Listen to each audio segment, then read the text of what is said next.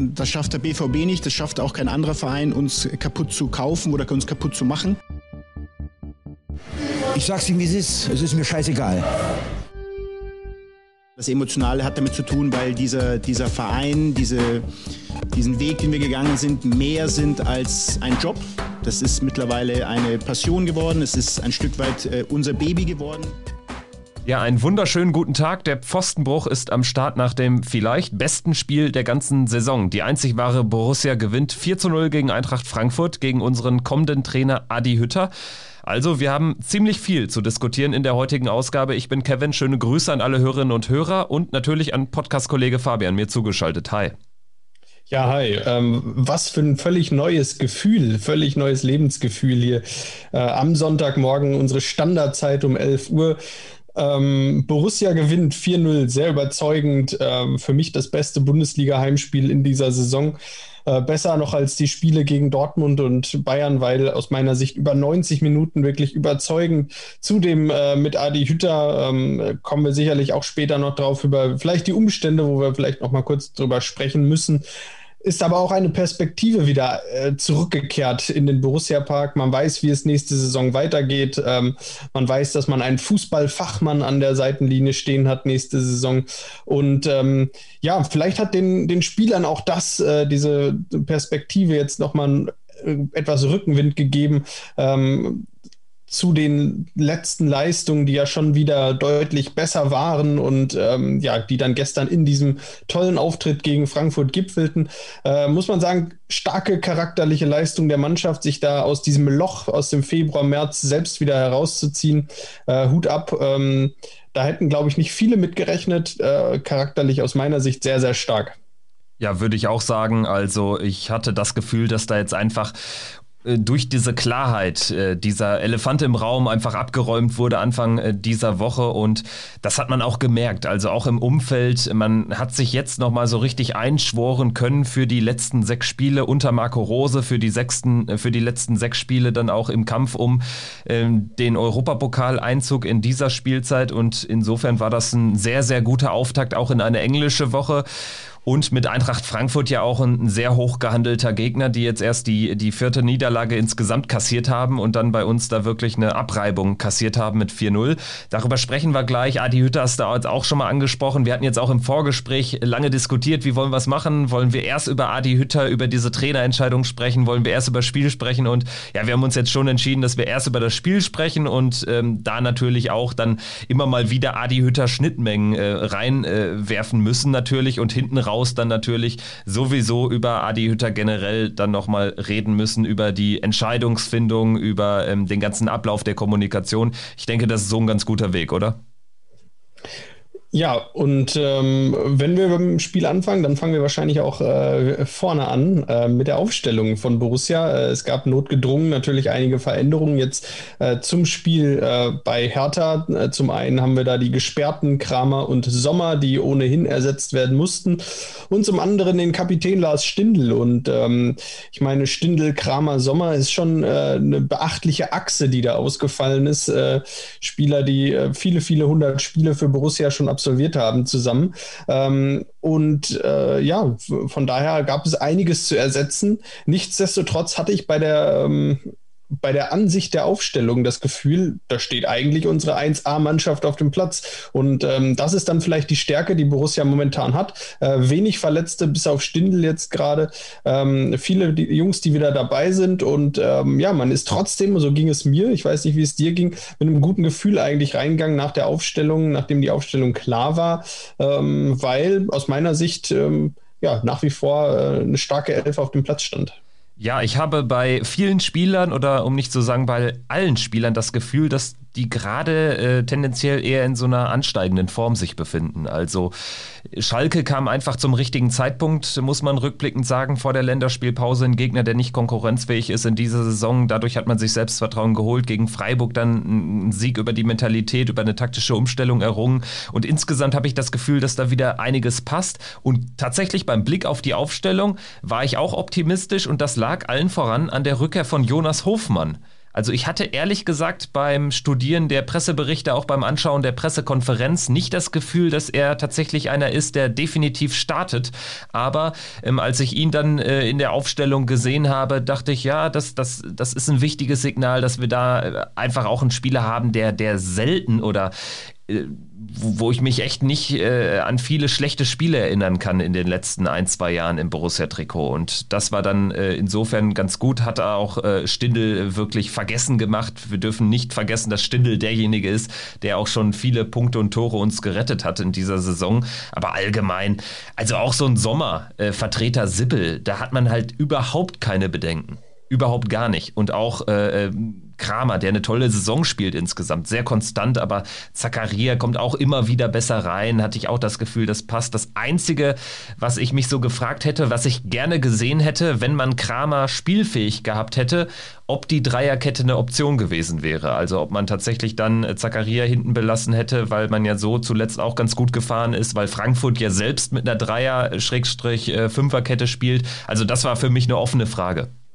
Ja, das stimmt. Und ähm, dann wäre mit Sicherheit Lazaro derjenige gewesen, der nicht in der Startelf gewesen wäre. Dann wären es vorne mit Sicherheit äh, Hofmann, Player, Tyram dann in vorderster Front gewesen. Ähm, ja, ich habe ehrlich gesagt, als ich die Aufstellung gesehen habe, auch so ein bisschen drüber nachgedacht, ob es die, äh, die Dreierkette hinten sein könnte. Ähm, und dann eben mit Zacharia hinten drin und Hofmann neben Neuhaus im, äh, auf einer Linie. Ähm, das war dann am Ende nicht so. Es war dann am Ende ja fast ein, äh, fast ein 4-4-2, muss man sagen, äh, mit fast mit zwei Stürmern, Player Tyram vorne drin.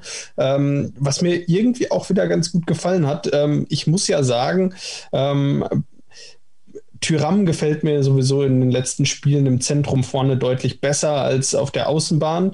Äh, Player, ähm, für ihn gilt ähnliches, wobei, wenn er alleine als zentraler Stürmer vorne drin spielt, hat er mir nicht so optimal gefallen. Jetzt, gemeinsam mit Tyram, war sein, sein Spiel aus meiner Sicht deutlich verbessert. Und ähm, ja, da hat man vielleicht ein bisschen das Problem, dass man viel, zu viele zentrale Spieler hat, ähm, vielleicht zu wenig Außenbahnspieler. Jetzt haben das gestern Hofmann und Lazar Lazaro gemeinsam aus meiner Sicht gut, äh, gut gemacht.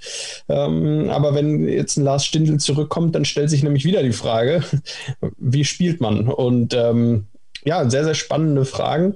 Ähm, gestern, und äh, das müssen wir erstmal hier festhalten, hat es auf jeden Fall super funktioniert. Ähm, gestern hatte man die Frankfurter Eintracht defensiv gut im Griff mit der Viererkette. Ähm, auch Zakaria Neuhaus, äh, Zakaria aus meiner Sicht wird immer stärker. Du hast ihn gerade eben schon kurz angesprochen.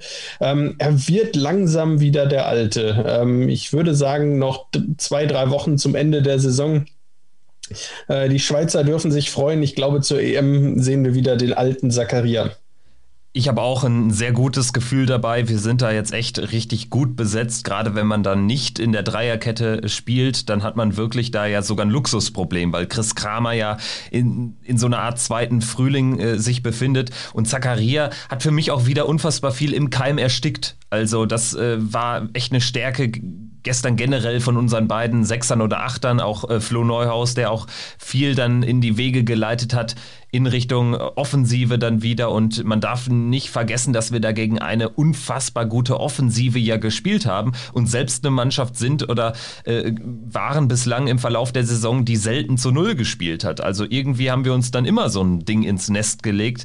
Das war gestern nicht der Fall und am Ende, klar, dann auch zwei Aluminiumtreffer gegen uns bekommen. So ein bisschen Glück brauchst du auch, aber insgesamt hat mir das äh, von, von, von hinten bis vorne, wenn man äh, sich da so an, an der Formation orientiert, äh, super gefallen und ich fand auch deine Erkenntnis zu Thuram und Player, ähm, die deckt sich auch mit meiner. Ich habe so ein bisschen so gesehen, dass Player so ein bisschen in so einer neuneinhalb Rolle war, so leicht verkappt hinter Thuram und sich da unfassbar wohlfühlt und tatsächlich da im Moment besser aufgehoben zu sein scheint als auf den Außen. Und das gleiche gilt für Tikus Thuram. Insofern wird das auch eine spannende Frage sein für den Sommer, für die Kaderzusammenstellung. Wird man irgendwie die beiden tatsächlich eher so in der, in der Zentrale sehen, sofern beide überhaupt bleiben?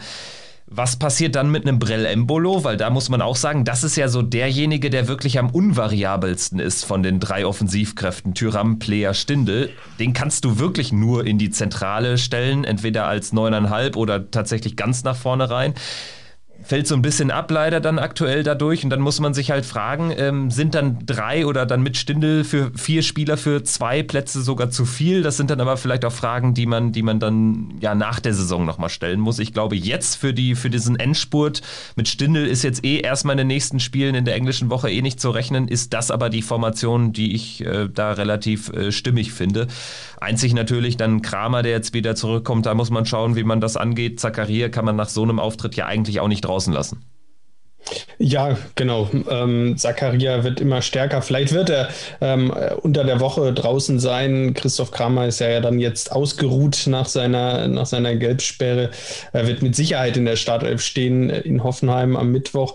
Ähm, Dennis Zakaria könnte sein, dass er da die Pause erhält. Ähm, kann ich mir schon vorstellen. Äh, mit Sicherheit wird er dann aber ähm, am Sonntag in Bielefeld wieder spielen. Also jetzt in der englischen Woche ist vielleicht noch ein bisschen Raum für die ein oder andere andere Verschiebungen in der Startformation. Spannend zu beobachten wird es dann aus meiner Sicht in den letzten drei Spielen. Da geht es ja dann wirklich um alles und da geht es dann auch im Wochenrhythmus. Also auch doch in einem, in einem Rhythmus, in dem man ähm, ja nicht mehr zwingend rotieren muss. Und ich denke, wenn alle fit sind, werden wir dann wirklich die ultimative, ähm, das ultimativ Beste sehen, was Borussia zu bieten hat. Und wer das aus der Sicht von Marco Rose sein wird, das da bin ich sehr gespannt, weil ähm, da hat man wirklich, wenn alle dabei sind, so ein bisschen die Qual der Wahl und muss den einen oder anderen, die eine oder andere Härtefallentscheidung treffen.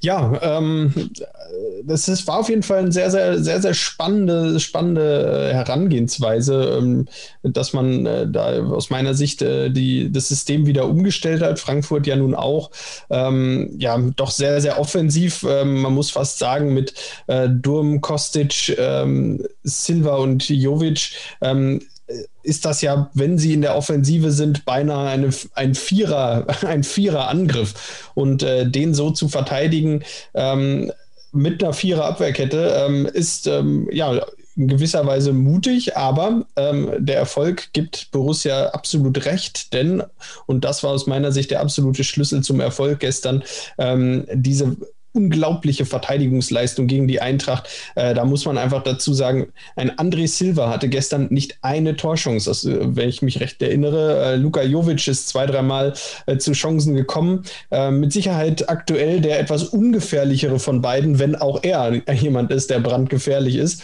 Ähm, aber den, den Hauptanspielspieler, äh, den, den Hauptanzugspunkt für gerade für die Flanken von äh, Philipp Kostic, den hat man gestern aus meiner Sicht hervorragend aus dem Spiel genommen, völlig abgetaucht, André Silva. Und ähm, ja, wenn das gelingt, ähm, und das war doch auch das, was wir ja letzte Woche besprochen haben, dann kann es gegen die Frankfurter Eintracht klappen, aber auch nur dann. Und das hat Borussia gestern gut gemacht. Und das war, ich weiß nicht, wie du es gesehen hast, aus meiner Sicht der Schlüssel zum Erfolg.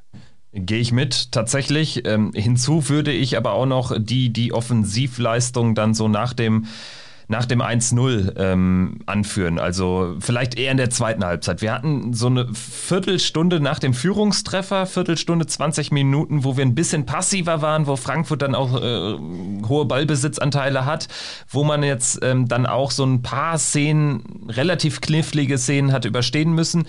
Kostic äh, war da zweimal, einmal hat er relativ viel Zeit zum Flanken, wo dann Jovic das Ding auf die Rübe bekommt und einmal ist es Kostic, der dann ja aus, aus äh, von der linken Seite Seite des Strafraums einfach mal mit seiner Klebe draufzimmert. Das waren so ein paar gefährliche Situationen und ansonsten natürlich nach dem Eckball dieser äh, Kopfball von, von Ilsanka müsste es gewesen sein, wo Sippel, der übrigens ein überragendes Spiel auch gemacht hat, noch dran war mit den Fingerspitzen, das Ding an die Latte gelenkt hat.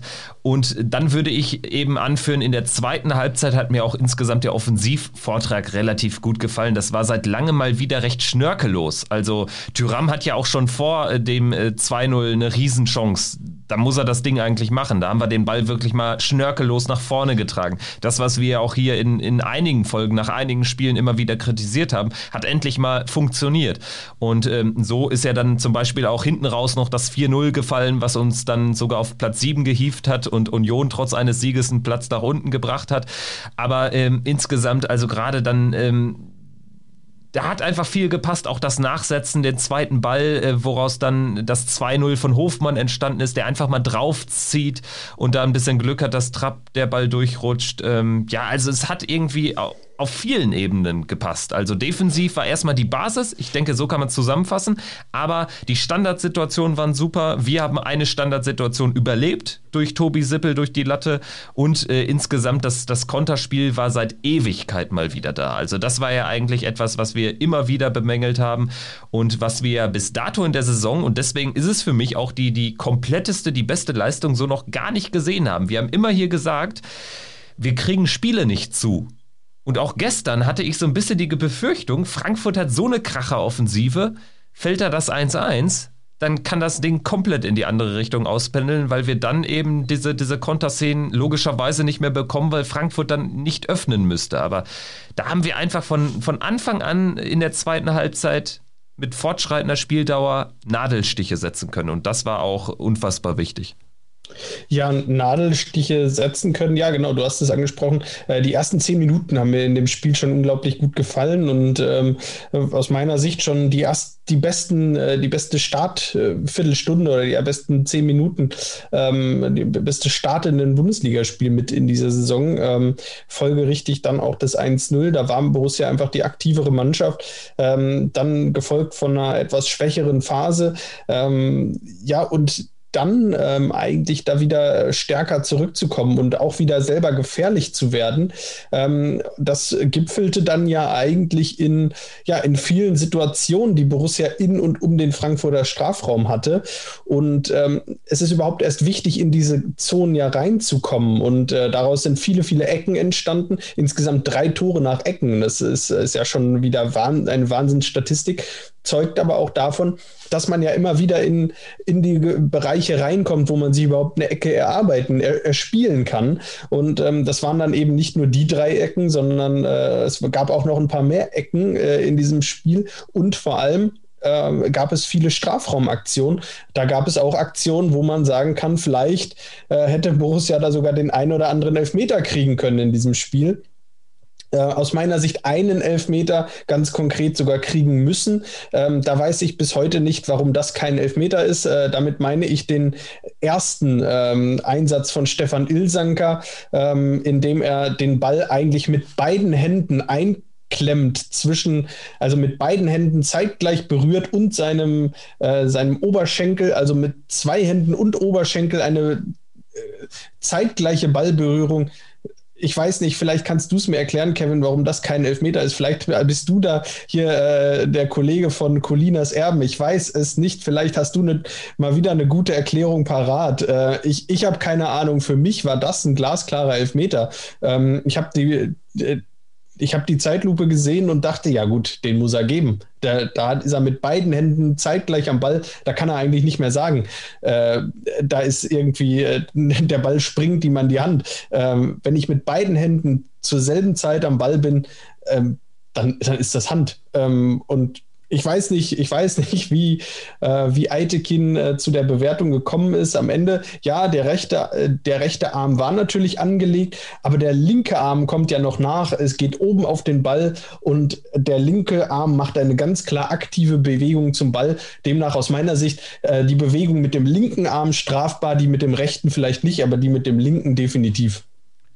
Also ich kann es dir nicht beantworten, das muss ich schon mal vorweg schicken, habe aber vernommen, dass wohl die Kollegen von Colinas Erben, die äh, sehr geschätzten Schiedsrichter, ähm, Experten, dass die sich ähnlich geäußert haben. Also, dass es den Elfmeter, Elfmeter eigentlich hätte geben müssen. Und insofern finde ich es komisch, weil Ilsanka ja auch dadurch, das ist ja jetzt eine Szene, wo er den Ball, der, der hält ihn ja fast. Also es gab auch irgendwelche Beobachter, die gesagt haben oder geschrieben haben, Ilsank hat mehr Bälle gehalten in dem Spiel als Trapp. Und das stimmt sogar. Ja. Und in der, in der Situation, das ist eine, eine beispiellose Situation auch, dass man den Ball wirklich so, also er will das natürlich nicht so, dass er den Ball wirklich wie ein Torwart hält, aber es ist de facto der Fall. Und das Ding ist ja auch, ähm, dadurch entsteht kein Abpraller und da hätte es auch dann eine riesige Torchance gegeben. Dadurch ähm, wird der Torschuss per se schon mal verhindert. Also da reden wir ja auch über, über eine klare Tormöglichkeit, die es hätte geben können, geben müssen. Und ich war dann in, in der Situation, war ich mir eigentlich sicher, als Aitekin ähm, sich selbst das angeschaut hat. Da dachte ich, jetzt wird das Ding gegeben. Und umso überraschter war ich dann, als er dann die, die ähm, wedelnde Handbewegung machte und sagte, nee, es geht weiter.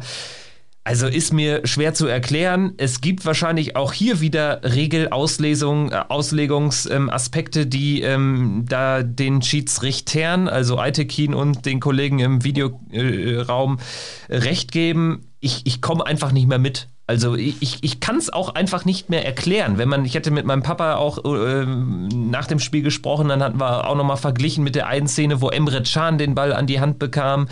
Ähm, das wurde ja auch äh, heiß diskutiert, da reden wir dann ähm, über, über die Szene von, von Freitagabend, als Paulsen das Tor mit der Hand erzielte, wo aber die Hand jetzt auch nicht ausschlaggebend war für, für den Treffer, aber bei Torerzielung ist ja jeder Handberührung schon kein Tor mehr. Also diese ganze Handkiste wird von Jahr zu Jahr, gibt es immer wieder neue Regeln. Das ähm, wird dann auch irgendwie gut vorangestellt und wird natürlich auch schön geframed, so nach dem Motto, ja, äh, wir, wir, wir sind da dran, wir sehen das Problem. Ich habe nur das Gefühl, man verschlimmbessert alles.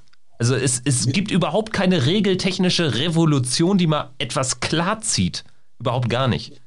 Ja, ähm, gebe ich dir absolut recht. Und ich, ich sehe auch nicht, dass es äh, besser wird, wenn nächstes Jahr gesagt wird, äh, die Absicht wird weiter in den Vordergrund gestellt, weil wer, wer spielt schon absichtlich Handball? Also ähm, ich meine, will man da noch ein psychologisches Gutachten erstellen von jedem Verteidiger äh, in der Review Area und sagen, oh ja, das war Absicht? Ähm, oder also wie hat man das vor? Das weiß ich nicht so ganz. Für mich ist immer klar gewesen, also für mich ist diese Regel eigentlich gar nicht so unklar gewesen. Für mich war meistens meistens nur die Auslegung äh, unklar. Und für mich wäre in dem, so wie ich es verstanden habe, wäre das jetzt ein klarer Elfmeter gewesen, eben weil äh, vielleicht die rechte Hand, da kann man noch drüber streiten, aber die linke Hand geht aktiv auf den Ball äh, und klemmt ihn somit ein. Und damit ist das mit der linken Hand eine aktive Bewegung zum Ball und vor allem auch eine bewusste und ähm, ja, eine Bewegung, die eben zum Ball geht. In dem Fall auch, ja, auch hier gibt es leider kein psychologisches Gutachten von Stefan Ilsanker, ob es Absicht war oder nicht. Ähm, es war auf jeden Fall ein Reflex, der zum Ball geht. Und ähm, aus meiner Sicht hätte das Elfmeter geben müssen. Äh, wo ich Verständnis für habe, sind die anderen Situationen, wenn wir die vielleicht noch kurz schildern. Es waren ja alles Situationen, äh, die aufkamen beim Stand von 1 zu 0. Das macht ja irgendwie die, die Bewertung äh, relativ leicht, weil es in, in der, ja, dasselbe bedeutet hätte. Das wäre die große Chance jeweils zum 2 zu 0 gewesen.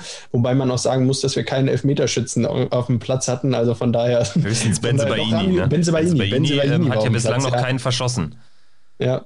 Ähm, nee, ähm, ja, ähm, die anderen Situationen konnte ich verstehen. Ähm, diese, dieser Einsatz von Tuta gegen Tyram. Ähm, Endika war es, glaube ich, oder? Was? Oh, ja, von glaub, Dika egal. Ich Dika, glaube, aber es ja, war Endika. Ähm, einer einer ja. von den beiden ähm, gegen Tyram. Äh, aus meiner Sicht eine Situation, ähm, wenn er den im, im Spiel pfeift, dann ist es für mich eine harte Entscheidung gegen Frankfurt ähm, und eine glückliche Entscheidung für Borussia, die man aber vertreten kann. Aber dadurch, dass er ihn nicht gepfiffen hat und sagt, ich habe hier eine etwas, das reicht mir nicht, äh, war auch klar, dass der Videoschiedsrichter das nicht zurücknehmen konnte, weil ähm, das reichte einfach nicht, um es als klare Fehlentscheidung abzutun aus meiner Sicht. Ähm, es war dann doch eher ein ein handelsüblicher Zweikampf mit Bodenkontakt. Also ähm, ähm, und in der anderen Situation von Ilsanka ein ähnliches Spiel. Ähm, aus meiner Sicht in dieser andere Handszene dann in der zweiten Halbzeit. Ähm, das war für mich ähnlich. Ähm, wenn der Schiedsrichter entscheidet im Spiel, dass es ein Elfmeter ist, dann, ähm, dann wird er so gegeben. Dann ist es Pech für die Eintracht. Ähm, aber dadurch, dass Aitekin auch da sagt, ist nichts, war für mich auch da klar, dass der Videoschiedsrichter da jetzt nicht eingreifen wird und sagen wird, das war auf jeden Fall einer. Ähm, für mich die verständnisloseste Situation bleibt die Szene, die Handszene der ersten Halbzeit, Stefan Ilsanker. Ähm, äh, das soll mir einer erklären, warum das kein Handelfmeter ist. Äh, ich werde es nicht verstehen. Er, äh, er verschafft sich dadurch ja wirklich auch, wie du sagst, einen ganz klaren Vorteil. Er verlangsamt die äh, Geschwindigkeit des Balles enorm, so dass er den Ball im Anschluss kontrollieren kann. Ähm, also im Eishockey ist das dieses klassische, den, äh, die Scheibe runterholen ähm, und äh, mit der Hand und äh, klatschen lassen, auf den Boden fallen lassen. Ähm, das ist im Fußball eben nicht erlaubt und aus meiner Sicht, ähm, aus meiner Sicht ein absolut strafwürdiges Handspiel. Ähm, schlussendlich ist das Gott sei Dank egal, weil Kevin Trapp gepatzt hat, weil Jonas Hofmann ein brillantes Spiel gemacht hat und weil Borussia einfach bei Standardsituationen brandgefährlich war. Und äh, da kann man sich bei allen Kopfballspielern der Borussia bedanken und bei Jonas Hofmann. Und ähm, ja, am Ende dann doch einen ungefährdeten Sieg feiern. Und das sagt ja eigentlich noch viel mehr über das Endergebnis aus. Ich meine, wir gewinnen 4-0 gegen eine Eintracht aus Frankfurt, die jetzt nicht vollkommen oder per se nicht ungefährlich sein kann, fast schon mit dem Spielermaterial in der Offensive, die auch nicht gänzlich ungefährlich war. Und trotzdem habe ich nicht das Gefühl, wir hatten viel Glück in dem Spiel. Wir reden hier über drei Strafraumsituationen, wovon eines nach unserem Verständnis eigentlich einen Elfmeter nach sich ziehen muss. Und ich würde auch so weit gehen, dass ich sage, ja, so 1,5 kann Elfmeter in Summe waren es dann auch noch dabei. Also bei dieser zweiten Ilzanker Handszene, da sage ich, der dreht sich ja eher weg. Und dementsprechend fände ich das schon sehr hart, muss aber auch dir teilweise recht geben, dass ich nicht glaube, dass äh, ein Videoschiedsrichter so ein Ding als klare Fehlentscheidung äh, ähm, weggenommen hätte, wenn, wenn Aitekin auf dem Platz den Handelfmeter gegeben hätte. Also insofern, das äh, wäre eine sehr harte, aber vielleicht doch gerade vertretbare Entscheidung gewesen. Und so verhält es sich auch mit dem Foul ähm, an Tyram in der ersten Halbzeit, wo ich auch sage, ich glaube, Tyram hat auch solche Elfer schon bekommen. Also das war wieder so ein typischer äh, Tikus Tyram Signature Move zur Grundlinie hingezogen und dann einfach kommt der Verteidiger nicht mehr mit relativ plump. Ich finde es immer so ein bisschen bitter, weil häufig gehen solche Szenen dann einfach mit Abstoß weiter und das ist dann, also man hat gefühlt durch, Tyram hat durch eine gute Aktion und er lässt sich ja auch nicht fallen. Also er ist ja keine Schwalbe oder so, aber er gewinnt halt gar nichts dadurch. Und ähm, ja, aber das ist einfach im Fußball so, dass es da nichts dazwischen gibt. Also es gibt ja jetzt keinen, keinen indirekten Freistoß dann oder sowas. Ist auch richtig, ähm, aber ja, insgesamt äh, hat es sich so angefühlt, als wären wir nicht gerade vom Glück geküsst gewesen, gerade in der ersten Halbzeit. Und trotzdem am Ende mit 4-0 aus diesem Spiel zu gehen, ja, das ist aller Ehren wert und das äh, stimmt mich auch grundsätzlich positiv. Vielleicht noch eine Frage, bevor wir jetzt hier auch gleich ähm, in, in Anbetracht der Tatsache, dass es ja schon auch eine, eine große Folge ist mit der Hütter-Thematik und so auch, auch Dobbys Meinung mal wieder hier platzieren. Ähm, der hat auch noch was dazu gesagt. Das dient aber eher so als Abschluss der Frankfurt-Analyse und als, hin, als, als Übergang zu, zu, zum Thema Hütter. Vielleicht noch eine Frage an dich. Wie hast du es gesehen? Bei der Eintracht aus Frankfurt gibt es jetzt schon die Diskussion, die auch bei uns sofort entstanden sind, nachdem Rose seinen Abschied angekündigt hatte. Wir hatten das erste Spiel damals gegen Mainz. Hast du da irgendwie das Gefühl gehabt, dass vielleicht so die ein, zwei entscheidenden Prozent gefehlt haben bei der Eintracht? Gerade wenn man sich so deren Saison angeschaut hat. Ich meine, die hatten aus den 17 Spielen nach dem Hinspiel äh, unglaubliche 38 Punkte geholt das ist eine unfassbare Serie, die die gespielt haben, kam jetzt aus zwei sehr großen Siegen gegen Dortmund und Wolfsburg und irgendwie war davon ja wirklich viel zu sehen. Und das lag vielleicht auch nicht nur an uns, oder? Ähm, ja, vielleicht. Äh, das ist eigentlich genau das, was wir hier auch schon besprochen haben. Äh, auch nach diesem Abschied von Marco Rose, wo wir auch bei Borussia bemängelt haben, dass eben die letzten 5% fehlen. Und diese letzten 5%, ähm, das, das ist dann keine Arbeitsverweigerung, sondern das ist dann einfach ähm, ja ganz, ganz, ganz hart und ganz schwer, diese 5% auch noch zu erreichen ähm, in diesem super engen Wettbewerb in der Bundesliga. Und äh, natürlich, ich bin mir sicher, dass viele Spieler der Eintracht Eintracht jetzt die Woche enttäuscht gewesen sind äh, über die Entscheidung von Adi Hütter. Vielleicht mit dem Kopf dann nicht immer unbedingt ähm, beim äh, beim Spiel in München-Gladbach, sondern auch bei der eigenen Zukunft. Und das sind diese, diese Kleinigkeiten. Und das meine ich auch, äh, dass bei Borussia so ein bisschen im Februar, März ähm, gesehen zu haben oder dass man das gespürt hat, ähm, dass, dass sich natürlich jeder auch irgendwie über sich selber Gedanken macht und über seine eigene Zukunft und wie es weitergeht. Und äh, diese Gedanken kommen. Ich glaube, diese Gedanken, die kann dann auch keiner von sich komplett ähm, abstreifen, auch wenn er das in Interviews gerne behauptet. Ähm, und ich glaube, dass das schon einen Unterschied macht ähm, und dass das schon, schon was mit den Spielern macht. Ähm, auch gestern kann man der Eintracht ja nicht vorwerfen, dass sie, dass sie schlecht gespielt haben. Sie hatten ja die Möglichkeiten. Jovic in der ersten Halbzeit, der Kopfball, ähm, Ilsenka, äh, der Kopfball an die Latte, dann noch Barkok in der 90. Minute ähm, an den Pfosten. Also äh, Sippel mit einer Glanzparade noch in der zweiten Halbzeit. Oder es war ja auch keine schlechte Leistung von der Eintracht. Es war eine, eine passable Leistung. Sie haben aus dem Spiel heraus ähm, auch relativ wenig zugelassen. Die Chance von Tyram, die Chance von äh, das Tor von Wolf am Ende. Ähm, ja, das, das waren dann schon die Situationen. Dann wurde es ein paar Mal heiß im Strafraum und ansonsten äh, war Borussia dann bei den Standardsituationen gefährlich und auch eiskalt gestern.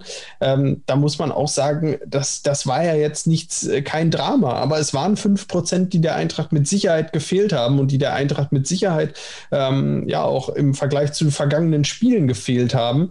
Ähm, vielleicht zum Auswärtsauftritt in Dortmund, um den mal anzuführen, ähm, wo sie einfach, einfach noch ein bisschen stärker waren. Und da, wenn das fehlt, dann wird es enorm schwer in der Bundesliga. Und ähm, ja, ich glaube auch da, dass sich da die Spieler der Eintracht nicht komplett freimachen können von der Entscheidung äh, von Adi Hütter. Ich fand, man hat es in so ein paar Kleinigkeiten erkennen können, erahnen können. Also es gab äh, viel Unkonzentriertes, irgendwie merkwürdigerweise. Also gerade so die, die Kette hinten war nicht immer so richtig. Ähm, so richtig auf der Höhe. Gerade in der Anfangsphase hatte auch Ilsanka einmal, wo er wirklich fast als letzter Mann den Ball verliert. Ähm, das waren so Situationen, die habe ich von der Eintracht im ganzen Verlauf der Saison eigentlich nie gesehen. Und ich kann mir schon vorstellen, alleine mental, und das ist einfach auch äh, ähm, wichtig auf dem Niveau, dass du mental keine weiteren Baustellen hast. Die hast du zwangsläufig. Da kann das Verhältnis noch so gut sein es ändert sich ein bisschen was. Und äh, für die Eintracht wird es jetzt einfach darum gehen, ich meine, wir sind kein Eintracht-Podcast, aber für die wird es darum gehen, wie tritt die Mannschaft äh, gegen, gegen Augsburg auf am Dienstag. Weil das ist dann so äh, das Spiel, wo du echt dann einiges äh, wirst rauslesen können.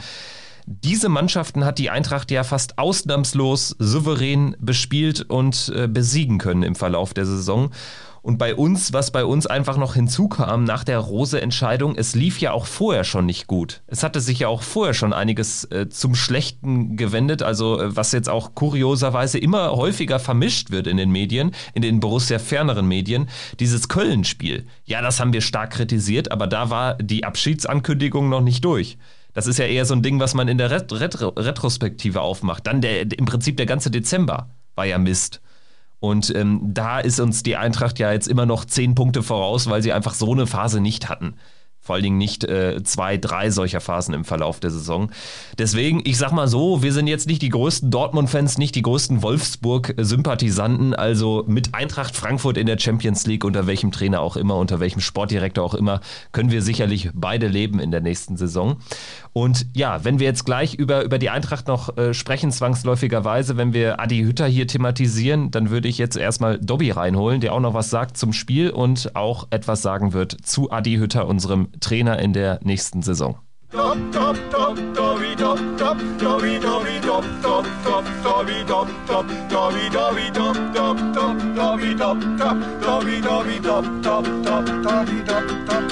Ole, ole, ole, ole, ole. Borussia München-Gladbach, VfL, ole, ole. Endlich mal wieder ein Grund zum Singen und zum Ausrasten, wenn man 4 zu 0 gegen Eintracht Frankfurt gewinnt, die Mannschaft der Stunde oder der letzten Wochen und unheimlich super effektiv die Tore rausgespielt und erzielt. War ein super Spiel, super Leistung und herzlich willkommen Adi Hütter, unser neuer Trainer nächstes Jahr am Niederrhein, wo ich sagen muss, für mich genauso leider gewesen, so ehrenlos und traurig wie die ganze Aktion mit Rose zum BVB, fand ich das jetzt aber auch mit Hütter nach München-Gladbach. So ehrlich bin ich, so ehrlich muss man sein. Denn wenn man vorher sagt, man bleibt definitiv und dann ein paar Wochen später dann doch den Wechsel bekannt gibt, fand ich auch ein bisschen charakterlos. Aber nichtsdestotrotz freue ich mich auf ihn nächstes Jahr, weil er einfach gezeigt hat, dass er ein Trainer ist, der Ahnung hat und auch weiß, was er spielen will. Und ich denke mal, vielleicht wird es ja, ich hoffe, dass es nächstes Jahr gut wird und ich freue mich, dass eventuell auch so ein Spieler wie Zakaria, der unter Hüter schon gespielt hatte, vielleicht ja jetzt auch seinen Vertrag verlängert. In diesem Sinne, lasst uns weiter vom Einzug in die Euroleague träumen. Noch ist alles möglich. Ich hoffe und ich sage, wir schaffen es. Ich würde sagen, wir greifen den Ball mal auf von Dobby. Er hat jetzt äh, ein paar spannende Aspekte, die mit der Hütter-Verkündung einhergehen, aufgemacht. Zu guter Letzt äh, Zakaria als Beispiel. Das sind vielleicht Themen, die wir jetzt auch gleich nochmal äh, kurz anreißen sollten. Aber vielleicht erstmal so der erste Take von, von Dobby war ja, er hält es für charakterlos. Gehst du damit oder wie ist deine Meinung zu äh, diesem ganzen Wirrwarr der vergangenen Wochen? Ja, ein bisschen, ein bisschen differenzierter, würde ich sagen. Ähm, aus meiner Sicht ist es also nicht charakterlos, ähm, den Verein zu verlassen. Ähm, und ich, ich denke, ich denke, worauf Dobby hinaus wollte, und das, das hat er auch ganz klar gesagt, ist diese Aussage, ich glaube, aus dem Februar von Adi Hütter, dass er bleibt. Ähm, das ist mit Sicherheit eine Aussage, ähm, aus der Adi Hütter mit Sicherheit auch Stand heute schon gelernt hat. Ich glaube nicht, dass er solche oder so ähnliche Aussagen, er hat es ja danach auch nie wieder wieder wiederholt. Ähm, ich glaube, er wird daraus gelernt haben und wird gelernt haben, dass er solche absoluten Aussagen vermeiden muss. Ich finde es ein bisschen schade, dass äh, jeder immer diese Aussagen, also man muss ja diese Aussagen mittlerweile schon absolut vermeiden, weil man wird immer wieder daran gemessen. Und auf der einen Seite schreit jeder danach, äh, dass, er, dass man wieder mehr Charaktere und mehr Typen im Fußball haben möchte. Auf der anderen Seite wird jede Aussage genau aufgezeichnet und einem nach Jahren oder Monaten vorgehalten und gesagt, aber da hast du gesagt. Ja, genau, hat er damals gesagt. Ähm, das ist mit Sicherheit eine, eine Sache, wo er auch rausgelernt haben wird, die für ihn auch schmerzhaft gewesen ist. Auf der anderen Seite muss man sagen, ähm, dass man an diesem Ich bleibe aus dem Februar vielleicht auch ein kleines Sternchen gemacht werden muss, äh, das ihm ein bisschen zugutekommt. Und zwar, äh, ich bleibe unter gewissen Umständen und die gewissen Umstände ähm, sind eben, ich kann so weiterarbeiten wie bisher. Und äh, da haben sich bei der Eintracht, bei der Frankfurter Eintracht einige Rahmenbedingungen eben doch in den letzten Wochen und Monaten stark verändert. Äh, Fredi Bobic, äh, Bruno Hübner, ähm, die ab nächster Saison äh, jetzt nicht mehr da sein werden.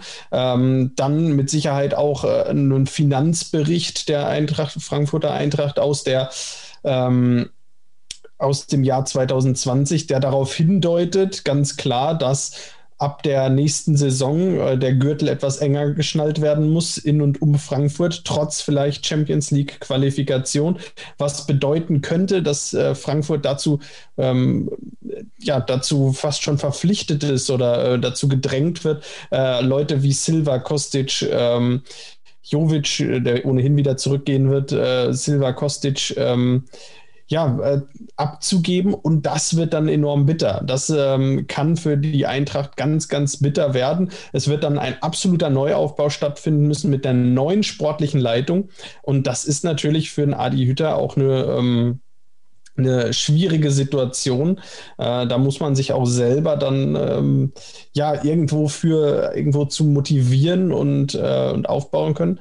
Und ich finde, ich finde, dann ist wird, wenn man diese ganzen Hintergrundgeschichten und, äh, und das Ganze ein bisschen näher beleuchtet, wird so ein Abgang schon verständlicher und ähm, dann wird es schon klarer, warum er jetzt letztlich zu dem Entschluss gekommen ist, äh, dieses Projekt Frankfurt jetzt dann eventuell auf dem Höhepunkt äh, seines Schaffens zu verlassen und ähm, nicht die Talfahrt im kommenden, in der kommenden Hinrunde noch mit anzutreten, um dann eventuell, und das muss man ja auch sehen, auf dem Trainermarkt äh, erstmal wieder raus zu sein. Wenn, wenn es jetzt äh, in der Hinrunde nicht laufen würde mit Doppelbelastung, mit einem geschwächten Team, mit einer sportlichen Leitung, mit der er vielleicht nicht so zusammenarbeiten kann, dann wird es enorm schwer. Und dann ähm, ist es verständlich, dass er sagt, naja, ich möchte jetzt nicht hier im November rausgeschmissen werden. Und dann stehe ich nämlich erstmal da und dann sind meine Karriereoptionen erstmal limitiert. Somit ist das persönlich verständlich. Ich denke, ähm, aus diesem Satz, ich bleibe, wird er, wird er lernen und ansonsten freue ich mich, dass er da ist und ähm, äh, halte es nicht gänzlich für charakterlos, weil ich es auch irgendwo nachvollziehen kann, dass wenn sich Rahmenbedingungen ändern, ähm, man zu anderen Entscheidungen kommt. Äh, genauso würde ich heute auch sagen, dass ich nächstes Jahr noch bei meinem Arbeitgeber bin. Sollten jetzt alle meine Chefs gehen, äh, kann ich dafür auch nicht garantieren. Der Unterschied ist einfach, dass so eine Aussage natürlich dann im, im Büro fallen würde oder im Homeoffice äh, per, per äh, Videokonferenz mit einem Kollegen oder per Slack, wie auch immer ihr kon äh, konferiert. Aber ähm, bei Hütter ist es einfach ein Millionenpublikum, was dazuhört, was dann natürlich äh, solche Aussagen auch nicht vergisst und dementsprechend fällt ihm das jetzt auf die Füße und er hat es ja auch schon so ein bisschen abgeräumt in der äh, Pressekonferenz vor dem Spiel bei Borussia, als er gesagt hat, ähm, ja, das war rückblickend natürlich ein Fehler und das ähm, ergibt so natürlich keinen Sinn. Das ist klar, aber genau was du ansprichst, Bobic weg, Hübner weg. Wir haben hier sehr oft darüber gesprochen, dass Max Eberl der mit Abstand wichtigste Mann ist auf der Kommandobrücke im ganzen Verein Borussia Mönchengladbach, was den sportlichen Erfolg der ersten Mannschaft und auch ja, des Gesamtvereins letztlich äh, betrifft. Und ganz ehrlich, bei Eintracht Frankfurt würde ich das auch schon relativ hoch hängen, die Anteile äh, von einem Bobic, von einem Hübner, die jetzt ja nicht irgendwie freundschaftlich verbunden waren, was man so vernimmt, aber die einfach sehr professionell, sehr gute Arbeit geleistet haben. Bobic eher im Vordergrund, Hübner eher im Hintergrund. Dann ist, glaube vor, vor einem halben Jahr oder vor einem Jahr ähm, auch schon der Aufsichtsratsboss gegangen. Das musst du mal auf Gladbach adaptieren. Das wäre ja so, als würde Ebal gehen, würde Korell gehen ähm, und äh, vielleicht dann noch das Präsidium neu besetzt werden müssen. Also das ist schon krasser Schnitt. Also das ist äh, auch nicht einfach nur so, so ein klassischer Umbruch, den Vereine wie Borussia Mönchengladbach im Übrigen auch wie ähm, Eintracht Frankfurt dann eben alle paar Jahre fast gehen müssen, weil sie Spieler einer äh, Güteklasse wie Silver nicht halten können über, über Jahre hinweg. Insofern ähm, wirft das eine andre, ein anderes Licht auf die Tatsache und ich habe ein Problem damit, wenn man es mit Rose vergleicht. Das machen auch sehr viele ähm, Kommentatoren im Netz, auch, auch Journalisten von vereinsfernen Medien, die da Borussia-Fans auch vorwerfen oder sogar dem Verein, das finde ich noch krasser, dass sie da irgendwie ähm, zweierlei Maß messen. Und insofern finde ich es gerade bei dem Vorwurf an den Verein ziemlich krass, als dass wir immer wieder hier gesagt haben, es geht A nicht um die Ausstiegsklausel und Max Eberl als der Repräsentant des Vereins nach außen hat von Anfang an Marco Rose in Schutz genommen.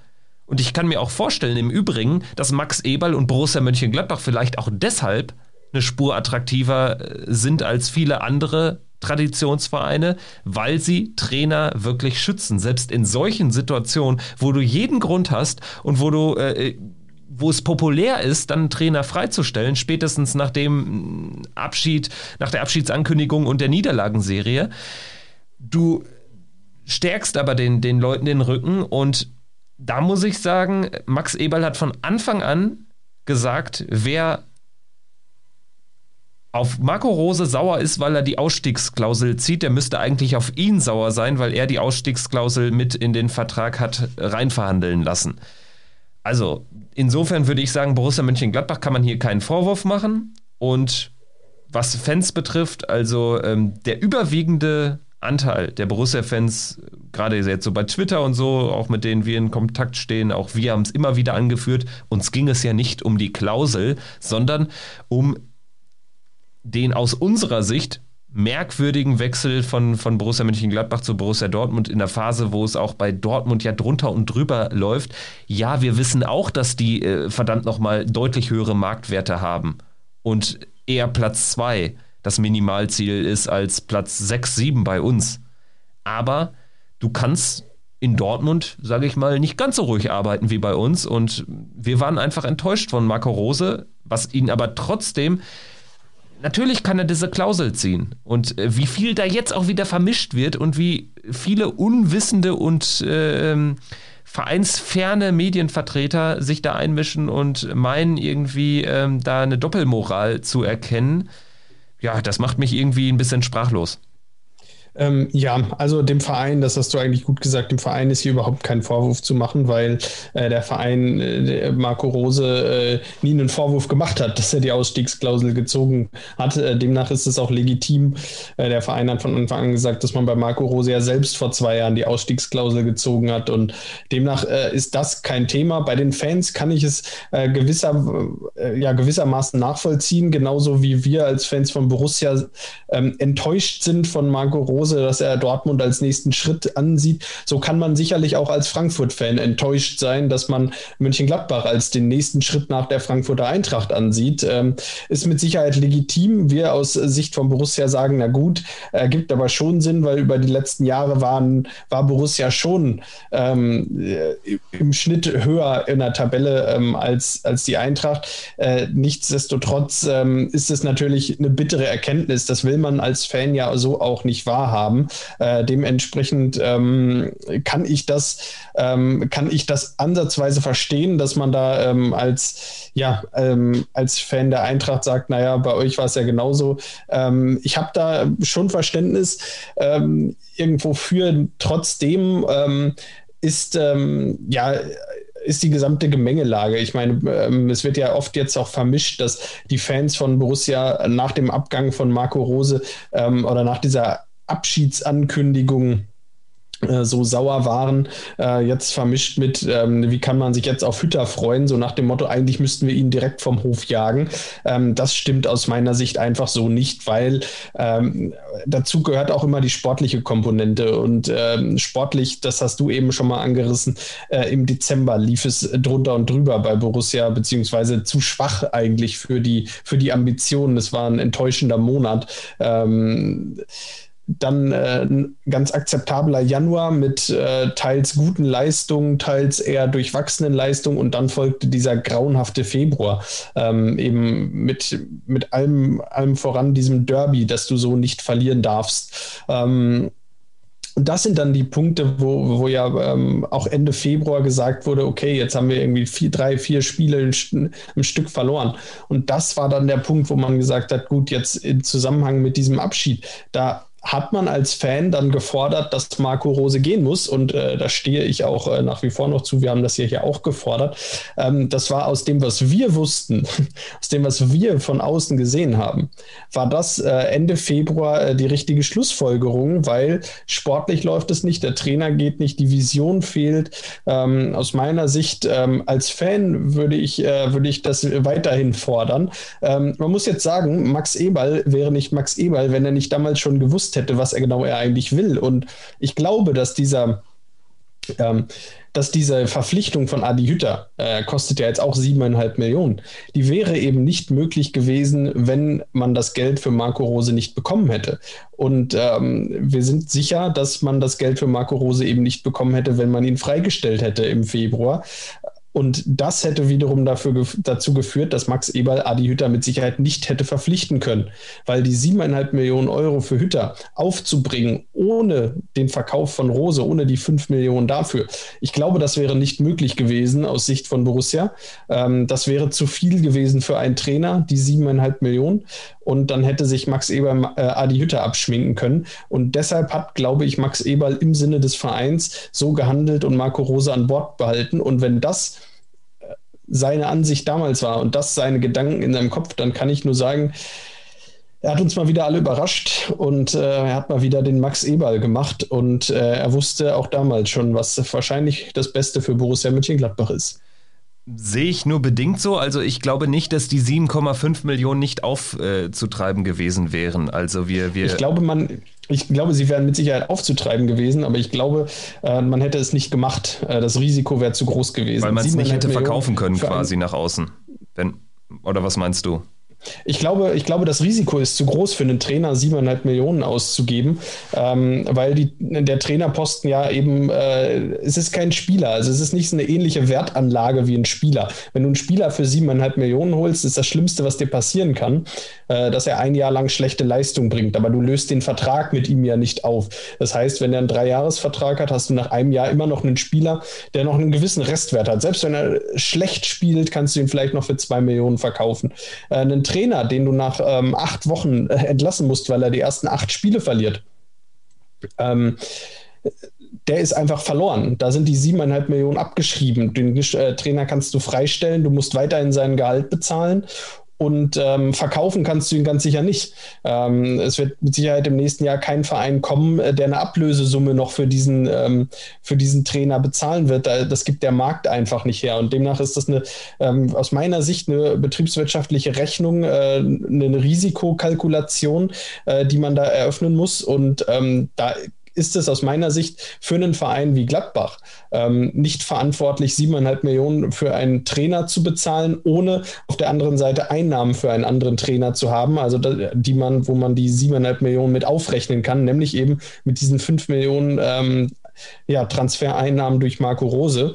Und ähm, damit wäre, und das ist meine Hypothese, äh, dieser Transfer von Adi Hütter vom Tisch gewesen, wenn man Marco Rose entlassen hätte, weil siebeneinhalb Millionen für einen Trainer wären aufzutreiben gewesen. Das Risiko aus meiner Sicht äh, bei in Anbetracht der Finanzen von Borussia aber viel, viel, viel zu hoch, diese siebeneinhalb Millionen für einen Trainer auszugeben was natürlich immer noch den, die Annahme bedingt, dass man tatsächlich im, im, äh, im Falle einer Freistellung diese 5 Millionen nicht bekommen hätte. Von der gehe ich aber auch aus. Also wir hatten das ja hier irgendwann aufgemacht, hatten auch relativ viel Zuspruch äh, für dieses Szenario bekommen. Ich habe mich auch gewundert, dass es generell irgendwie auch in den Medien gar nicht so breit getreten worden ist, diese Frage. Einige Medien haben das aufgeworfen, aber ähm, ja, also ich, ich glaube auch immer noch, dass es tatsächlich sehr unklar gewesen wäre. Nun gut, ist das Thema eh abgeräumt und ich glaube, was dann natürlich auch eine Rolle gespielt hat in der Retrospektive, dass vielleicht Max Eberl auch tatsächlich so die Alternative gefehlt hat. Also mit Heiko Vogel hat man da ja eigentlich einen sehr renommierten Trainer für eine Viertligatruppe, also für unsere zweite Mannschaft. Dann kam aber auch in dieser Phase, wo es ja auch noch schlecht lief, ich weiß noch, wie wir am Morgen des äh, Schalke-Spiels, wo ja alles Hill to Hill stand bei uns, also wo du es wirklich in keinster Weise mehr hättest verkaufen können mit einem so dermaßen äh, zerprügelten Trainer dann in die Länderspielpause zu gehen, äh, im Falle eines Nichtsieges auf Schalke. An dem Morgen kam äh, dieser offene Brief von äh, den Frauenfußballerinnen, ähm, wo es darum ging, ähm, dass sie äh, Heiko Vogel da wirklich äh, in die Mangel genommen haben, wo dann eben auch klar war, Heiko Vogel hat da äh, einen verdammt sexistischen Spruch gebracht in Richtung einer Schiedsrichterassistentin in der vierten Liga. So, und in der Phase, das war ja dann, er war ja da auch schon gesperrt, da hattest du dann auch äh, quasi keine Alternative als Max Eberl. Ich glaube, auch das spielte eine Rolle. Was ich aber auch noch mal hier äh, sagen möchte, ich, ich krieg das nicht in den Kopf. Gestern habe ich nach Ewigkeit mal wieder Sportstudio geschaut. Ich gucke das nämlich irgendwie nur, wenn, wenn irgendwie ganz viel in der Liga passiert ist und äh, ich sonst nichts zu tun habe, was der Fall ist. Und ich gucke es nur, wenn Borussia gewonnen hat, weil alles andere ertrage ich dann nicht. Ähm, auf jeden Fall war Steffen Baumgart von mir sehr geschätzt dort zu Gast und es ging irgendwie auch generell um Trainer, dass sie ihre Entscheidungen jetzt auch ähm, ja, dass, dass sie mehr so, so den dominanten Part auch übernehmen und einer möglichen Entlassung, die immer im Raum steht, wenn du irgendwo Bundesliga-Trainer bist, Zug vorkommen. Er hat das ja jetzt auch gemacht, hat bei Paderborn gesagt, er hört nach der Saison auf und ist jetzt quasi frei für den Markt. Und dann ging es auch darum, ähm, wie er das denn so sieht generell, wie sich das gewandelt hat und dann war nämlich auch Borussia Mönchengladbach ein Thema. Und äh, er hat dann auch irgendwie aufgeführt, ja, aber Borussia war es ja nicht so, dass er jetzt irgendwie super scheiße gespielt haben. Sie hatten auch einfach einen schweren Spielplan, hatten mit Manchester City Gegner, mit Borussia Dortmund, Leipzig, gegen die man auch im Normalfall mal vier, fünf Spiele in Folge verlieren kann. Auch da wurde aber wieder gesagt, ja, es habe sich ja dann irgendwie alles an dem Köln-Spiel aufgehangen. Da möchte ich nochmal richtig stellen, da stand die, die, die äh, Trennung von Marco Rose ähm, noch gar nicht äh, ähm, fest. Also da war der Abschied noch nicht angekündigt. Es kam dann das Main-Spiel.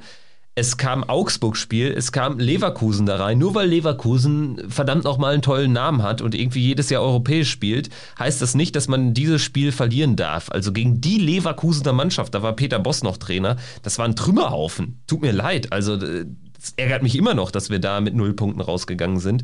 Und dementsprechend ähm, ist da jetzt auch ähm, eine Dynamik entstanden, die auch äh, mit Spiel, mit Leistung zu tun hat, die man nicht mehr erklären konnte. Deswegen, das möchte ich nur noch mal gerade zurren, dass das jetzt nicht irgendwie so wie so eine Hexenjagd wird, das ja teilweise dargestellt, die auf Marco Rose stattgefunden hätte, was völlig an den Haaren herbeigezogen war. Ich glaube, Max Eberl ist das auch klar, dass er da äh, äh, nicht nur eine populistische Maßnahme hätte äh, treffen können, indem er Rose freistellt. Ich glaube, das äh, wäre auch begründbar gewesen auf sachlicher Ebene. Aber ähm, am Ende muss man auch konstatieren, und damit können wir es vielleicht auch zumachen, dieses ganze Thema, dieses, diesen Themenkomplex. Max Eberl ist häufig so allen anderen Stakeholdern im Fußball schon einen Schritt voraus. Vielleicht dann auch uns. Vielleicht hat er da dann auch schon natürlich dann mehrere Aspekte bedacht und vielleicht war es tatsächlich, wie du gesagt hast. Also das sind alles Szenarien, die so in, im Rückblick dann doch ein bisschen Sinn ergeben, kann man so sagen. Ja, und äh, wenn es, egal wie es ist, äh, Max Eber wird es uns vielleicht nie verraten, ähm, wie er gedacht hat und wie, wie viel er zu welchem Zeitpunkt schon wusste. Klar hat er immer einen Informationsvorsprung und ähm, das, äh, das ist irgendwie das Schöne. Und ähm, ja, dieser Informationsvorsprung wird ihm hoffentlich auch bei der Kaderzusammenstellung in der nächsten Saison helfen. Ähm, Fakt ist, aus meiner Sicht, äh, Borussia braucht den einen oder anderen Neuzugang. Mit Sicherheit wird auch der ein oder andere den Verein verlassen. Äh, die ganz große Frage ist jetzt, wer kann sich für den Trainer Adi Hütter begeistern und wer ähm, bleibt mit an Bord? Ähm, die ganz, ganz spannenden Fragen an der Stelle sind mit Sicherheit äh, Matthias Ginter oder Dennis Zakaria. Das sind sind mit Sicherheit die beiden ersten, über die man sprechen muss, weil ihre Verträge 2022 auslaufen. Und bei denen heißt es jetzt äh, verlängern oder verkaufen. Ähm, andere Optionen gibt es nicht. Äh, demnach äh, werden wir da äh, ja, gespannt sein, wie die beiden sich als erstes entscheiden, auch wenn Matthias Ginter sagt, naja, er will mal schauen, wie das Team zusammenbleibt, aber ähm, im Prinzip ist er einer der ersten, die einen Schritt machen muss und der eine Entscheidung treffen muss, weil ähm, auch er ist da als äh, ja einer der absoluten Führungsspieler, vielleicht auch derjenige, auf den andere schauen und ähm, so gerne diese Verantwortung da jetzt vielleicht auch an andere abgeben möchte und, äh, und schauen möchte, wie sich andere Spieler im Team verhalten jetzt nach der Bekanntgabe von Adi Hütter. So ist er doch derjenige, der jetzt äh, vielleicht den ersten Schritt machen müsste ähm, an der Stelle. Wie ist und, deine Tendenz ähm, bei Ginter? Ganz kurz. Äh, wie hast du es aufgenommen? Also also es war ja eine recht ehrliche Aussage gestern nach dem Spiel, wie er das so einsortiert hat. Aber welche Schlüsse ziehst du daraus? Eher bleiben oder eher gehen? Äh, für mich ist es eher ein Gehen. Ähm, aus meiner Sicht wäre es auch verständlich und nachvollziehbar. Ich meine, er ist jetzt 27 Jahre alt und wenn er, ähm, wenn er jetzt, ähm, er hat jetzt mit Borussia einiges erreicht und äh, mit einer Qualifikation jetzt dann doch vielleicht nochmal für den europäischen Wettbewerb, äh, wäre das aus meiner Sicht ähm, ein guter Abschluss und aus, wenn er wirklich äh, sagt, er möchte nochmal in England spielen, ähm, dann denke ich, dann kann er das jetzt angehen. Er ist jetzt gerade in einem hervorragenden Fußballeralter, hat ähm, jahrelang Erfahrung jetzt auf höchstem Niveau und ich glaube, er wäre jetzt definitiv bereit für einen Schritt, äh, vielleicht in Richtung England oder, oder sonst irgendwas. Ähm, ich könnte es nachvollziehen, wenn er jetzt diesen Weg geht und jetzt sagt, ähm, äh, ich, ich muss diesen Schritt jetzt einfach nochmal machen, ich muss es jetzt versuchen, äh, nochmal im Ausland spielen.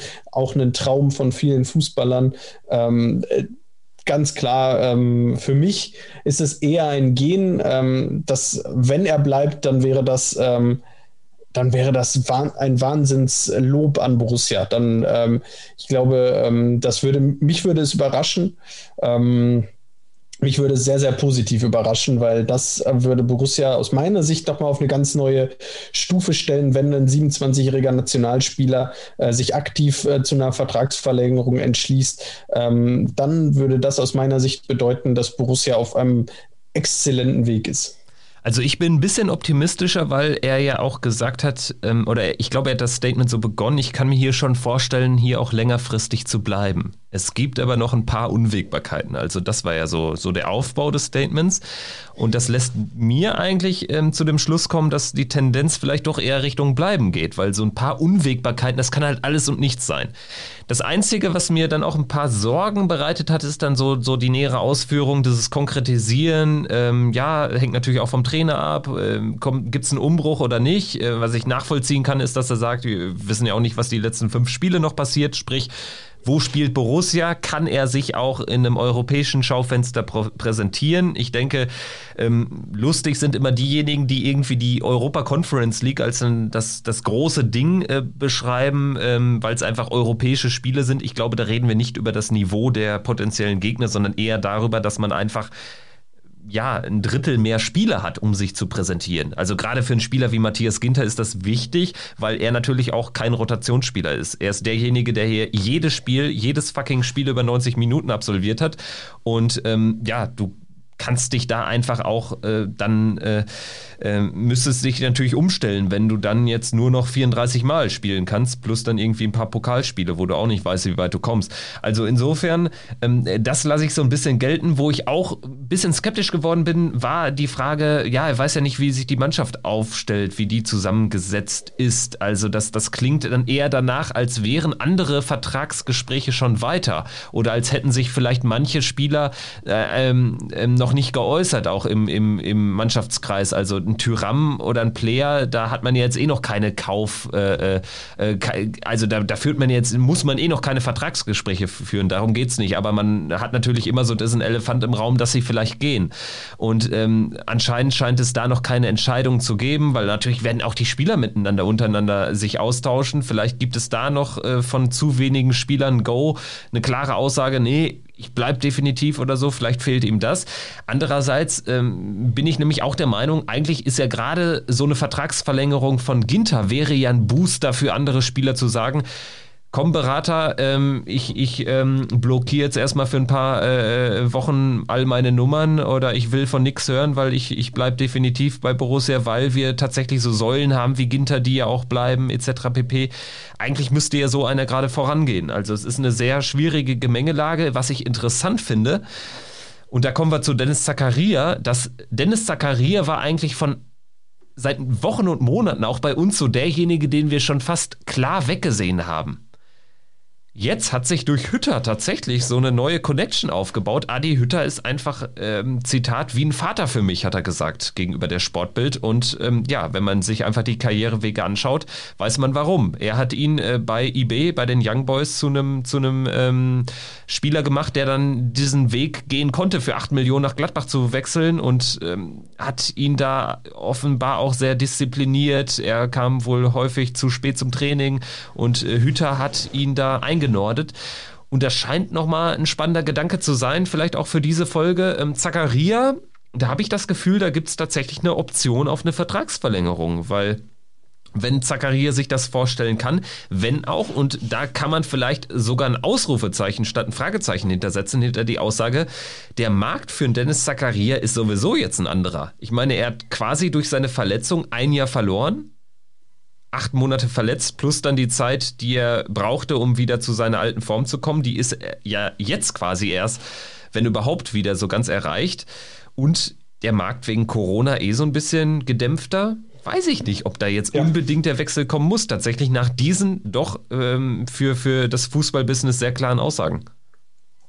Also man muss äh, Max Eberl natürlich, wenn es so kommt, ein Denkmal bauen. Ne? Also wenn er es schafft, jetzt in die Gespräche mit Dennis Zakaria zu gehen und zu sagen, pass auf, wir verlängern deinen Vertrag, der jetzt bis 2022 gültig ist, bis 2024 und wir geben dir ähm, unter Umständen für 2022, 2023 ähm, auch die Option, den Verein dann für eine Ablösesumme zu verlassen, wenn es, wenn es denn so kommt. Ähm, das wäre aus meiner Sicht eine Win-Win-Situation für viele. Zum einen hätte Dennis Zakaria unter Adi Hütter, den er dann eben kennt, nochmal die Chance mit einer Wahnsinnssaison nochmal aufzutrumpfen und nochmal wieder äh, nachhaltig sich in, ins Gedächtnis aller Top-Clubs zu bringen und zu sagen, hey, deshalb hattet ihr mich vor anderthalb Jahren alle auf dem Zettel.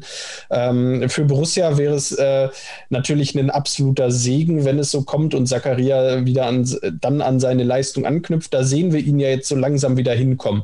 Äh, ich bin auch fest davon überzeugt, dass es äh, nur noch wenige Wochen dauert, bis wir wieder den alten Zakaria auf dem Platz sehen. Ähm, da ist er schon fast da. Und äh, trotzdem äh, haben wir vor anderthalb Jahren, und ich denke, das war gar nicht übertrieben, haben wir von 60 Millionen plus gesprochen, ähm, als es um, um darum ging, dass äh, ja, um, um die Ablöse von Zakaria ging. Und es war auch eigentlich klar, dass er im Sommer 2020 gehen würde. Ich glaube, das war auch soweit erstmal der Plan. Äh, zumindest stand November, Dezember, Januar 2000, äh, 2019, 2020. Ähm, und da hätte Borussia mit Sicherheit 60 Millionen für ihn kassieren können, weil er war unglaublich gut. Und äh, dann dann kommt diese Verletzung, er bleibt aufgrund der Verletzung auch da. Und jetzt, so ehrlich muss man sein, äh, wenn wir jetzt über den Verkauf sprechen, ein Jahr vor Vertragsende, ähm, da sprechen wir über wenn es gut läuft, 30 Millionen für Borussia. Ähm, ich denke, viel mehr wird da in der aktuellen Marktlage nicht mehr möglich sein. Das ist ein enormer Wertverlust, den äh, Borussia auch, äh, auch hinnehmen muss, wenn, wenn er denn für so einen Betrag gehen würde. Ähm, wenn die Verlängerung zustande kommt, das wäre, das wäre der Wahnsinn. Das wäre eines, ja, das wäre wirklich was einfach hervorragend für Borussia und ich glaube auch für Dennis Zakaria nochmal ein Jahr und dann wirklich nächstes Jahr in Topform zu einem Topclub wechseln, kann auch für ihn ein sehr, sehr attraktiver Weg sein. Genau, also ich glaube, das wäre tatsächlich dann auch das realistische Szenario. Ich glaube nicht, äh, wenn, also wenn man jetzt hier um drei Jahre verlängert oder um zwei Jahre verlängert oder vielleicht auch nur um ein Jahr on top, also bis 23, braucht sich keiner die Illusion hingeben, dass dieser Vertrag erfüllt wird. Da wird man dann eine, eine, eine vielleicht auch ähm, ja, eine, eine, eine Höhe äh, der, der Ausstiegsklausel verankern, die vielleicht jetzt auch nicht potenzielle Abnehmer verschreckt. Ich glaube, das wäre dann gewichtig oder ist vielleicht auch in den potenziellen Vertragsgesprächen ein gewichtiges Argument, dass man da dann vielleicht auch so dann auch Zacharia und dann auch die anderen Stakeholder, auch Berater, potenzielle Abnehmer mit, mit äh, ähm, bedenkt, dass man die dann nicht zu hoch machen sollte. Aber ähm, ich glaube schon, dass man dann vielleicht, vielleicht macht man dann 35 Millionen oder so, realistisches Szenario. Mehr würde man gerade eh nicht bekommen. Man hat aber Zakaria noch ein Jahr einfach am Start, ohne dass er dann ähm, nach Ende der Saison 22 ablösefrei gehen müsste. Und was mir so ein bisschen Hoffnung macht, ich meine, wir sind jetzt, wir laufen jetzt Richtung Ende April. Die Saison geht jetzt noch gute vier Wochen. Und es gibt irgendwie nichts Konkretes. Das finde ich so interessant. Also ähm, damals äh, war irgendwie gefühlt so ein Verein wie Manchester United äh, schon, schon äh, immer wieder dann irgendwie damit in Verbindung gebracht worden. Jetzt, man hat nichts Konkretes. Das ist übrigens auch bei Ginter so, dass ich dadurch denke, ja, irgendwie Konkretes fehlt. Also eine Zeit lang hatte man irgendwie Inter Mailand, was da eine Rolle spielte. Dann heißt es immer wieder England, wo, wo ich auch glaube, das würde Ginter einem Spielertyp wie ihm auch viel mehr entgegenkommen, auch in, in der Entwicklung des Spielers Matthias Ginter. Dann war irgendwie die Rede von Tottenham. Also es würde ja überhaupt gar keinen Sinn ergeben, jetzt nach Tottenham zu gehen, wo äh, Mourinho auch auf dem, ähm, ja, auf dem Schleudersitz gerade sitzt und wo es auch danach aussieht, dass Tottenham äh, für Champions League Qualifikation gar keine Rolle spielt. Also bei Zachary hier ist es irgendwie ähnlich, dass du da gerade keinen Verein hast, wo sich irgendwie was ergibt. Wenn, wäre das eine sehr kurzfristige Geschichte. Dazu würde dann so ein Interview nicht passen.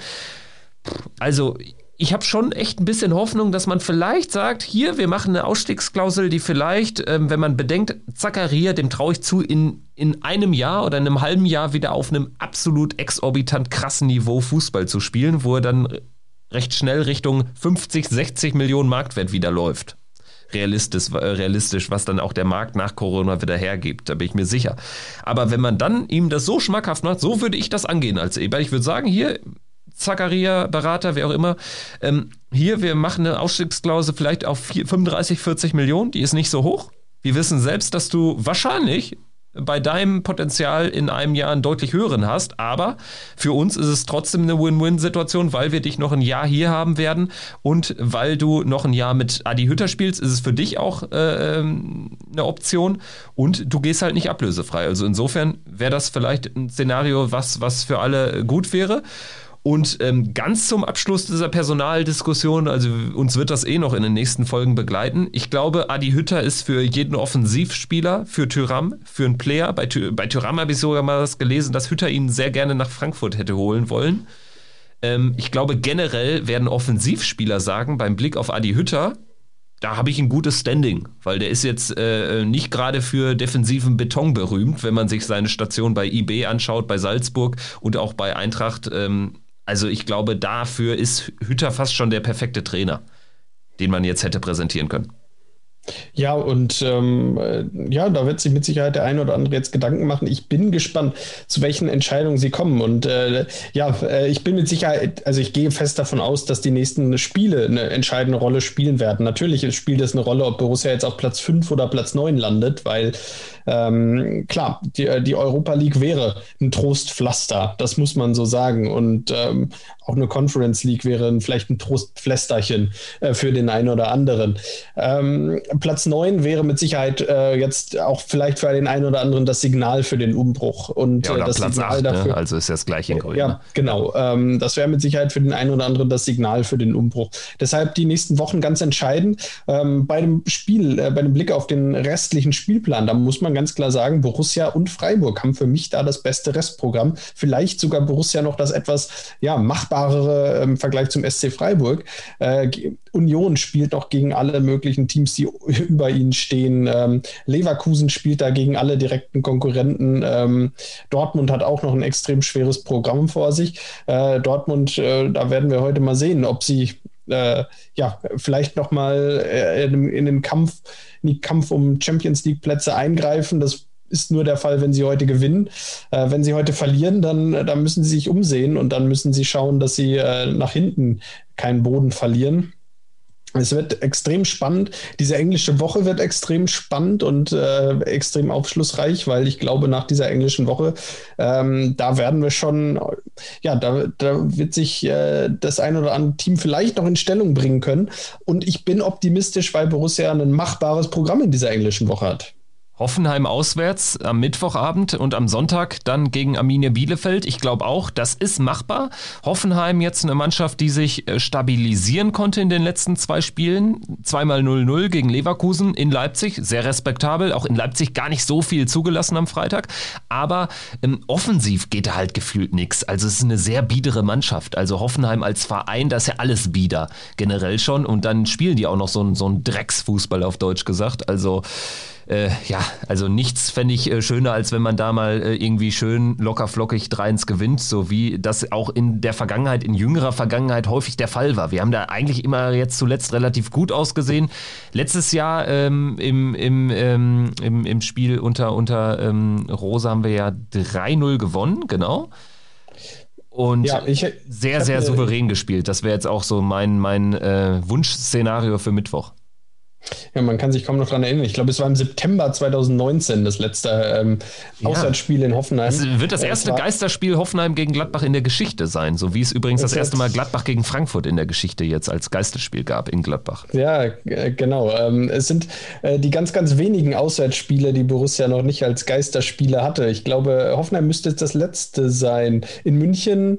Ja, in München, München gab es schon, in Bremen gab es auch schon. Und in Bremen auch schon. Ja. Also ist jetzt in Hoffenheim das letzte Geisterspiel. Ähm, ähm, das Borussia bevorsteht. Äh, man kann sich kaum vorstellen, dass beim letzten Spiel in Hoffenheim noch Fans dabei waren. Ähm, ja, in den letzten Jahren, ich habe mir die Statistik jetzt auch nochmal angeschaut, in den letzten fünf Jahren Borussia dreimal oder seit 2015 dreimal äh, in Hoffenheim gewonnen, äh, im gleichen Zeitraum aber nur einmal zu Hause gewonnen, ähm, nämlich 2016. Das ist schon eine ganze Weile her. Also ähm, in den letzten Jahren lag Borussia das, äh, das Spiel in Hoffenheim eigentlich besser als das Spiel zu Hause gegen Hoffenheim. Hoffentlich ist das ein gutes Omen und ähm, schauen wir mal, ähm, wenn es ein 1-0 für Borussia wird, äh, nehme ich das sehr gerne.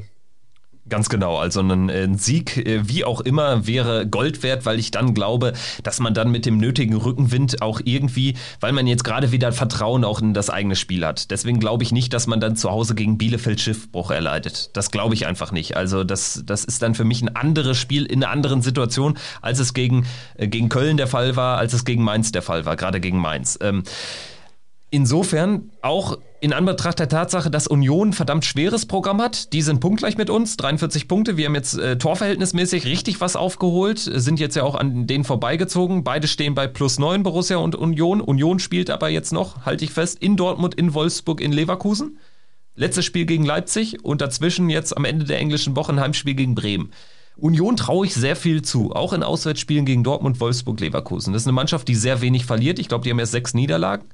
Aber das ist auch eine Mannschaft, die dann eher da mal vielleicht unentschieden irgendwo holt. Also ich kann mir nicht vorstellen, dass Union drei Spiele von diesen fünfen gewinnt. Insofern nee, würde das ja. bedeuten, drei Siege von uns aus den fünf und die müssen wir holen gegen diese Gegner. Minimum. Die äh, ja. würden dann die, den siebten Platz schon mal absichern. Äh, zumindest gegen Union, da bin ich auch von überzeugt. Ähm, ich denke ganz klar, ähm, wir haben uns mal, wir haben äh, uns mal auf 51 Punkte geeinigt. Ich glaube, das war noch vor, äh, noch vor langer Zeit äh, gefühlt, äh, dass, dass die wohl reichen werden.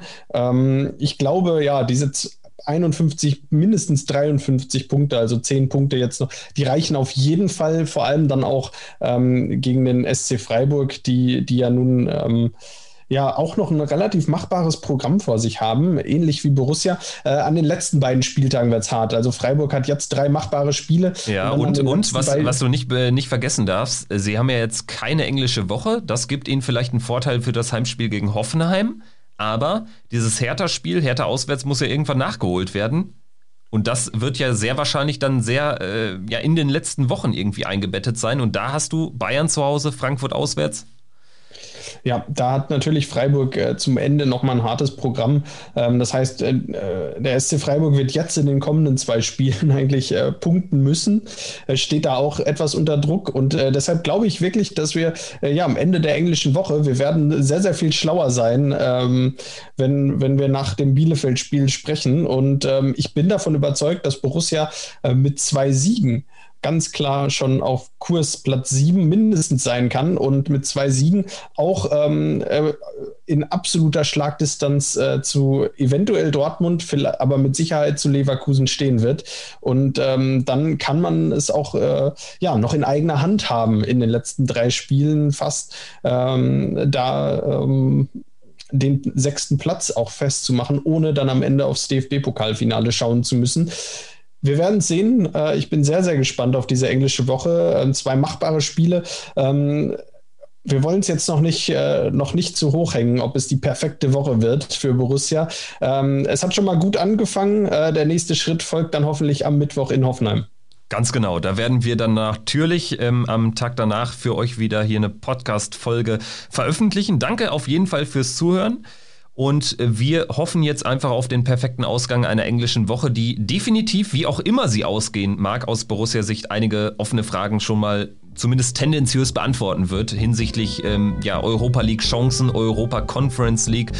Da wird sich jetzt einiges klären in den verbleibenden zwei Spielen der englischen Woche in Hoffenheim und gegen Bielefeld. Wir hoffen, äh, dass ihr eine gute Woche, eine gesunde Woche in diesen Zeiten erleben werdet und dass ihr auch wieder einschaltet nach Hoffenheim. Bis dahin, danke fürs Zuhören. Ciao. Triumphe, Höhepunkte, auch bittere Niederlagen, Kuriositäten wie den Pfostenbruch.